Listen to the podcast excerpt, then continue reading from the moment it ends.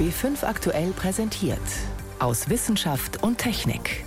Ein Podcast von B5 aktuell. Heute mit Ingeborg Hein und einem ziemlichen Gewusel. Ich traue mich wetten, Sie denken jetzt nicht an Social Distancing, aber genau das halten Bienen mitunter ein. Warum? Dazu später mehr. Außerdem fragen wir, wie sinnvoll ist die Obergrenze von 50 Neuinfektionen bei Corona? Und als erstes sprechen wir über die Endergebnisse der Heinsberg-Studie. Sie sorgt teils für Verwirrung. Ich begrüße Sie zu unserem Wochenrückblick aus Wissenschaft und Technik. Am Montag gab es die Endergebnisse der viel diskutierten Studie der Uni Bonn. Über Wochen schauten viele gespannt auf den kleinen Ort Gangelt, wo sich hunderte Menschen angesteckt hatten. Aber wie viele waren es genau? Wie hoch ist die Dunkelziffer? Das Forscherteam ging mitten rein in den Hotspot. Aber danach hagelte es Kritik, denn die ersten Daten wurden auf einer Pressekonferenz präsentiert. Eine wissenschaftliche Debatte erfolgte erst danach. Üblich ist es umgekehrt. Diese Woche also der Schlussbericht und schon wieder gibt es Ärger. Es geht um ein Detail, eine Schätzung, wonach sich in Deutschland bereits 1,8 Millionen Menschen infiziert haben könnten. Aber, so die Kritik, diese Studie lässt eine solche Rate gar nicht zu. Fragen wir nach bei dem Mitverantwortlichen der Heinsberg-Studie, dem Immunologen Gunther Hartmann von der Uni Bonn. Was sagen Sie zu der Kritik? Haben Sie einen Fehler gemacht? Diese Zahl ist eine Schätzgröße und das hat zu einem Missverständnis geführt, weil man diese Schätzgröße, diese Modellrechnung natürlich statistisch valide so nicht aufstellen kann. Deswegen ist es auch kein Ergebnis, sondern eben einfach ein Modell. Stand es so in Ihrer Studie auch drin? In unserer Studie steht ganz klar drin, dass diese Zahl nicht ein Ergebnis ist, sondern es wurde im Diskussionsteil als Modellrechnung aufgestellt, mit aller Vorsicht drumherum formuliert. Von daher ist es ganz klar kein Ergebnis und in der Studie, wenn Sie die anschauen, es ist einfach eine Modellgröße. Kommen wir zu anderen Ergebnissen, die gar nicht umstritten sind. Da geht es zum Beispiel um das Ansteckungsrisiko innerhalb einer Familie oder einer Wohngemeinschaft. Was haben Sie da herausgefunden?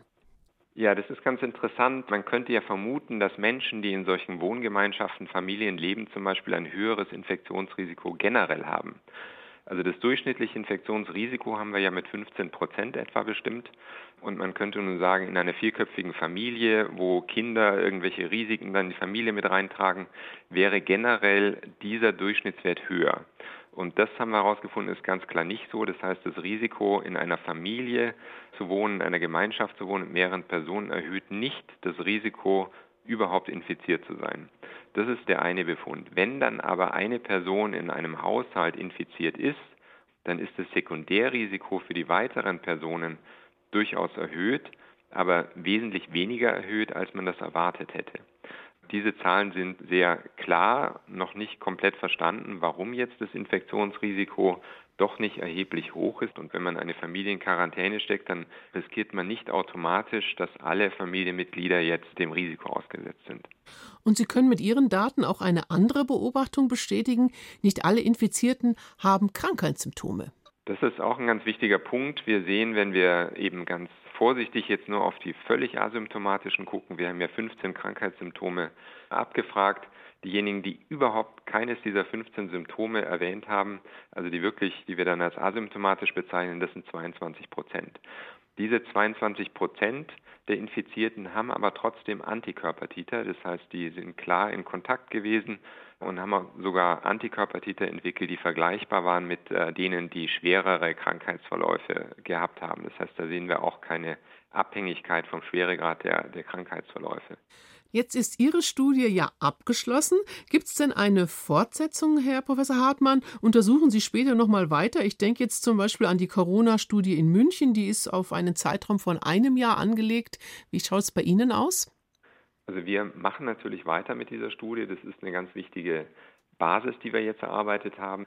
Wir wissen ja jetzt, wer positiv bisher ist und wer nicht. Jetzt können wir sehen, wer kommt jetzt zusätzlich an neuen Infektionen dazu und wie verhält sich dieser Teil dann bezüglich dem Schweregrad der Erkrankung. Das heißt, wir haben ja eine ganz interessante Ausgangssituation, wo wir an einer Stelle einen Strich ziehen können und von da ab jetzt weitere Infizierte anschauen können. Sagt der Immunologe Gunther Hartmann von der Uni Bonn. Er ist einer der Leiter der Corona-Studie von Heinsberg. Die meisten freuen sich über die Lockerungen, aber das Virus bleibt trotzdem. Deshalb haben sich Politiker auf eine Art Corona-Notbremse geeinigt.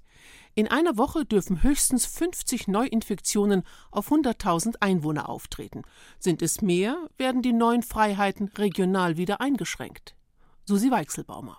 Konkret bedeutet diese Notbremse, jede kreisfreie Stadt und jeder Landkreis zählt täglich zusammen, wie viele Neuinfektionen es in den vergangenen sieben Tagen gegeben hat.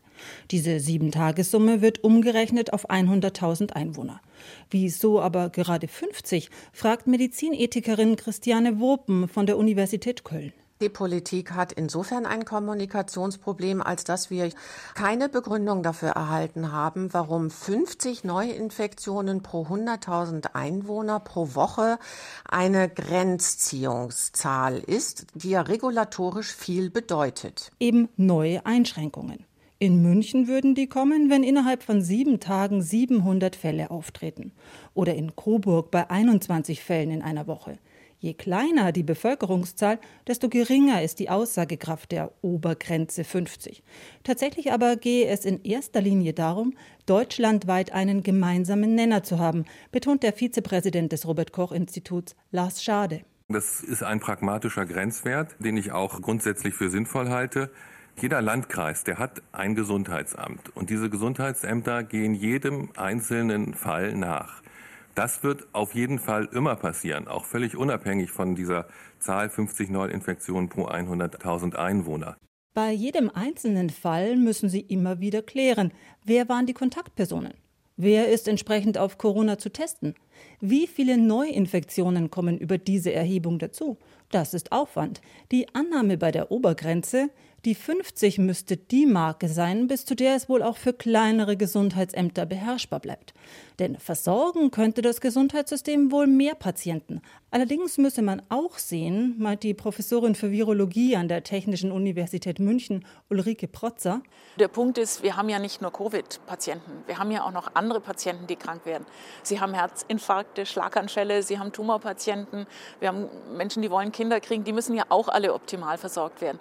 Die 50 versteht Protzer als eine organisatorische Zahl, keine epidemiologische Größe. Eine Zahl, die das Gesundheitssystem nicht überfordert und die man wohl halten könne. Momentan liegen in Bayern alle Landkreise weit darunter, bis auf Stadt Rosenheim. Eine Familienfeier hat hier vermutlich zu etlichen Neuinfektionen geführt. Also wird hier regional entschieden, welche Lockerungen direkt wieder kassiert werden.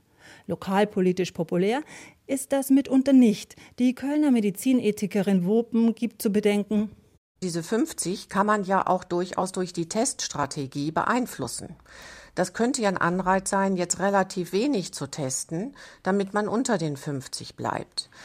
Das heißt, das muss ja gekoppelt werden mit anderen Governance-Modellen, um auch klarzumachen, wo die Reise hingeht. Für die Münchner Virologin Protzer geht die Reise klar dahin, die nächste Zeit möglichst gut mit dem Virus zu leben und die Fallzahlen nach und nach zu verringern. Die 50 gilt als vorläufige Größe.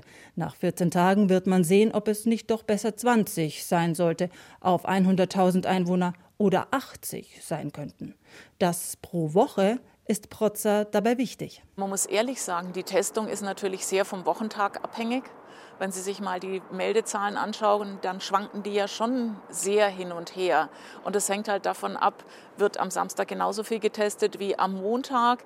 Ist das Gesundheitsamt genauso gut verfügbar, dass dann die Testmeldungen bekommt, das weitermeldet? Bisher hatte man Maßnahmen generell auf Reproduktionszahlen bezogen.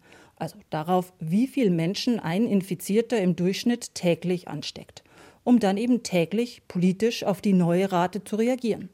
Nun stehen die Neuinfektionen pro Woche im Fokus. Sie hören B5 am Sonntag aus Wissenschaft und Technik. Im Studio Ingeborg Hein.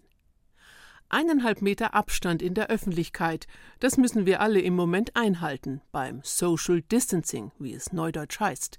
Und dieses Phänomen Abstand halten gibt es nicht nur bei uns Menschen. Bei Honigbienen zum Beispiel ist ein solches Verhalten schon gut erforscht. Bienen praktizieren Social Distancing schon seit Millionen von Jahren, sagt Adam Dolezal. Bees have been doing social distancing for millions of years. That they can detect these pathogens and they can change their behaviors to reduce wenn Sie Krankheitserreger bemerken, verändern Sie Ihr Verhalten und verringern so die Wahrscheinlichkeit, dass die Bakterien, Viren oder Pilze sich im Stock ausbreiten, sagt der Insektenforscher an der University of Illinois in Urbana-Champaign. Es ist zum Beispiel schon länger bekannt, dass kranke Bienen den Stock verlassen oder dass Arbeiterinnen kranke Schwestern kurzerhand vor die Tür setzen. Adam Dolezal hat jetzt eine subtilere Variante beobachtet. Die Forscher hatten einige Arbeiterinnen mit dem israelischen akuten Paralysevirus infiziert. Wenn es sich im Körper einer Biene stark vermehrt, tötet es sie nach wenigen Tagen. Zusammen mit der Varroa-Milbe kann es das ganze Volk umbringen. Ist die Virusmenge hingegen klein, können Honigbienen damit umgehen. Honigbienen einer Kolonie haben einen gemeinsamen Geruch, eine einzigartige Mischung aus Kohlenwasserstoffen. Das Virus verändert die Mixtur, haben die Forscher festgestellt. Darum meiden Bienen ihre kranken Schwestern im eigenen Volk. Sie riechen zu fremd. Solch ein Verhalten führt zu etwas, das Insektenforscher soziale Immunität nennen.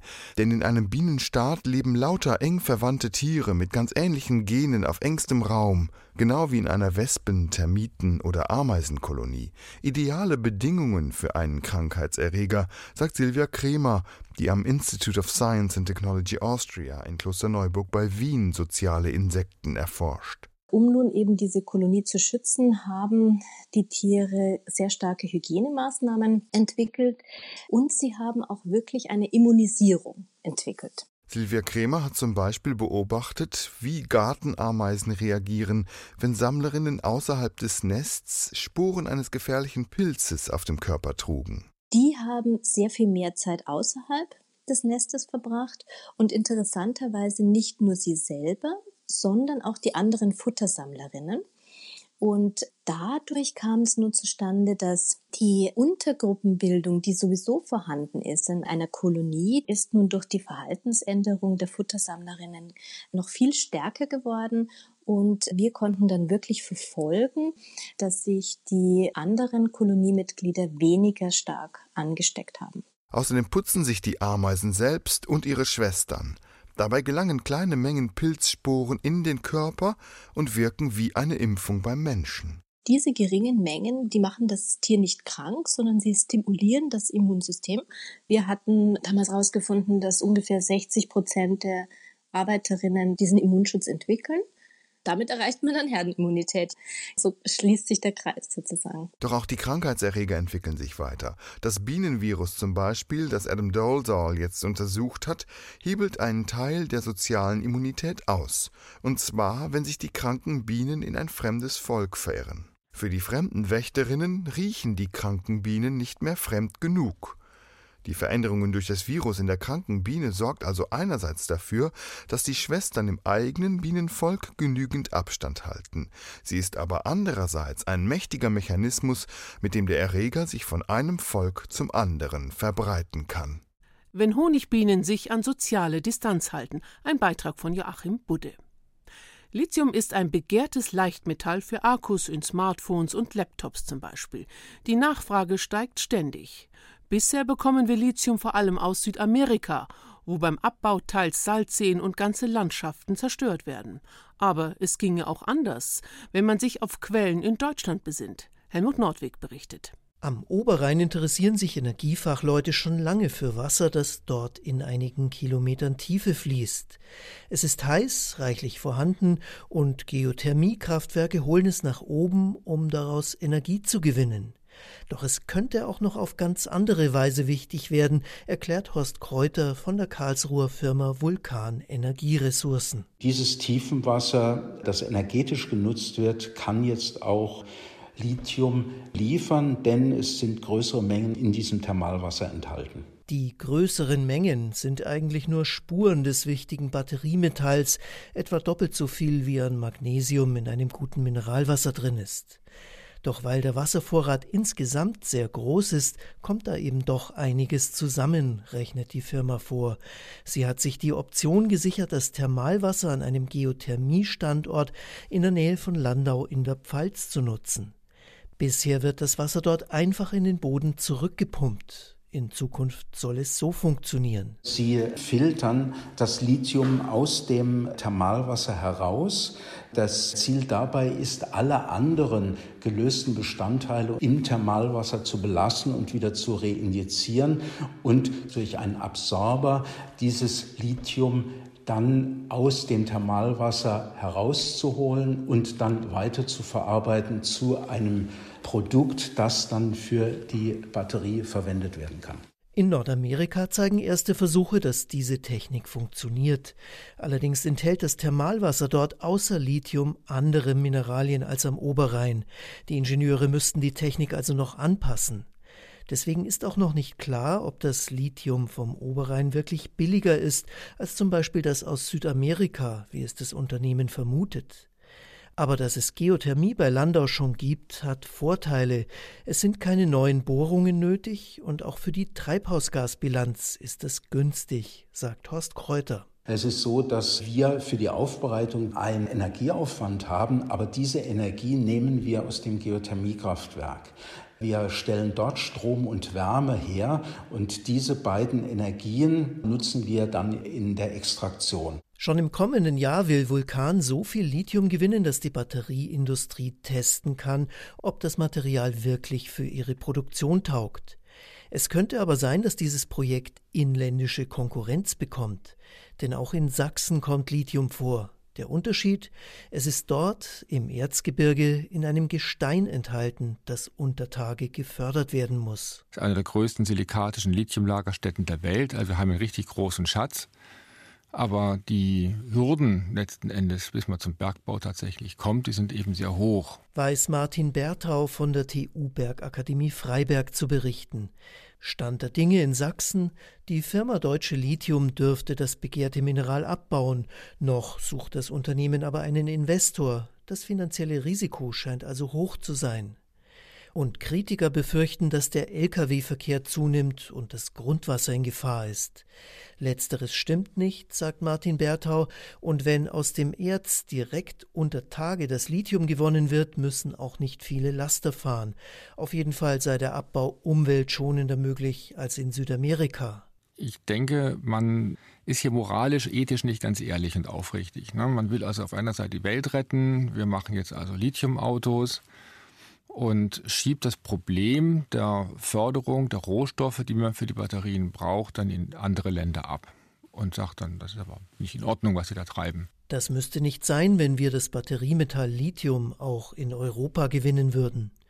Auf unserem Kontinent könnten bis zu 30 Prozent des weltweiten Bedarfs gefördert werden, heißt es in einem Bericht der EU-Kommission. Konkrete Konzepte gibt es auch für Deutschland. Was daraus wird, hängt vor allem vom Geld ab. Dinosaurier sind seit rund 65 Millionen Jahren ausgestorben. Und immer wieder keimt die Hoffnung auf, die Giganten der Vergangenheit wieder zum Leben zu erwecken. Vielleicht hilft Forschern dabei sogar fossiles Knorpelgewebe von Knochenfunden. Klingt abenteuerlich und erinnert ein wenig an Hollywood mit seinem Jurassic Park. Hallo! äh, zuerst äh, brauche ich einen Tropfen Blut. Keine Bange, John, das gehört alles zum Wunder des Klonens. Geklont, aber woraus denn? Die Leu-Extraktion hat noch nie einen intakten DNS-Strang hervorgebracht. Nicht ohne massive Sequenzlücken. Paleo-DNS aus welcher Quelle? Woher kriegt man 100 Millionen Jahre altes Saurierblut? Es muss kein Saurierblut sein, so wie im Kinofilm Jurassic Park. Ein paar Zellen tun's auch. Und die müssen auch nicht 100 Millionen Jahre alt sein. 75 Millionen Jahre sind auch schon beachtlich. In der späten Kreidezeit nämlich ging es zwei jungen Hippacrosauriern gar nicht gut.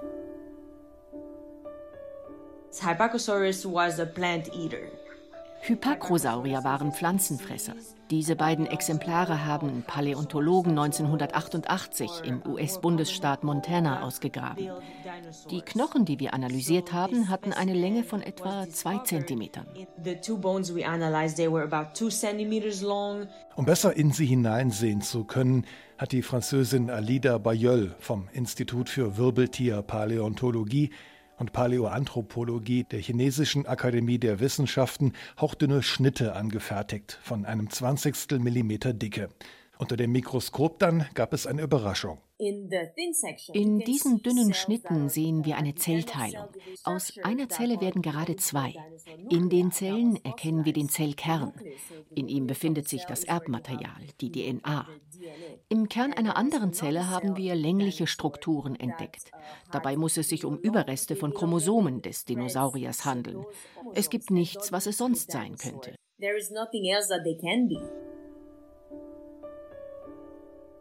Allerdings ergeben einzelne DNA-Stränge noch kein Genom. Und das Sequenzieren, das Entschlüsseln der kompletten Erbsubstanz eines Dinos, das dürfte schwierig werden. Martin Sander arbeitet als Paläontologe am Institut für Geowissenschaften der Uni Bonn. Er verfolgt die Arbeit seiner amerikanischen, französischen und chinesischen Kollegen. Grundsätzlich ist es also eine extrem spannende Sache. Fossiler Knochen hat offensichtlich die Fähigkeit, bei seiner Versteinerung organische Reste mit einzuschließen. Das ist irgendwie so eine Art Safe, wo eben Dinge über Jahrhunderte von Millionen erhalten werden können. Dazu gehören in diesem Fall Chromosomen, Zellkerne und ganze Zellen.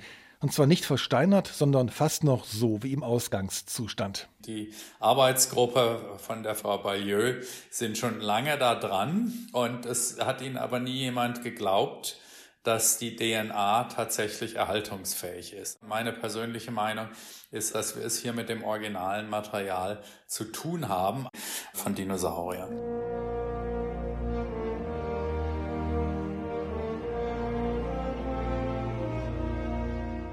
Dinosaurier-DNA. Das ist mehr als Forscher noch vor wenigen Jahren zu träumen gewagt hatten. Erst war der Aufbau von Dino-Haut unbekannt. Heute wissen Paläontologen, dass viele Tiere ein Federkleid besaßen. Mittlerweile lassen sich auch einige Geräusche der Riesenechsen rekonstruieren.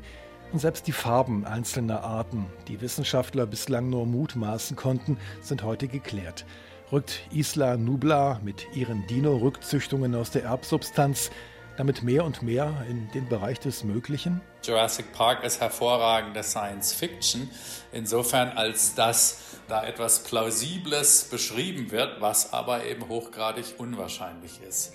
Aber es ist auch klar, dass zu der Zeit, als Jurassic Park gedreht wurde, war es überhaupt nicht absehbar, dass wir jemals so weit kommen würden. Wir nähern uns also Jurassic Park durchaus an. Mit diesen Erkenntnissen endet für heute unser Wochenrückblick aus Wissenschaft und Technik. Am Mikrofon Ingeborg Heim. Und an dieser Stelle möchte ich Sie noch auf ein neues Wissensangebot des BR hinweisen. Unter dem Motto Entdecken und Verstehen gibt es unter anderem Artikel und Videos zu schwarzen Löchern, Corona und dem Klima in Bayern, um nur ein paar Themen zu nennen. Wo Sie das finden, unter br.de-wissen.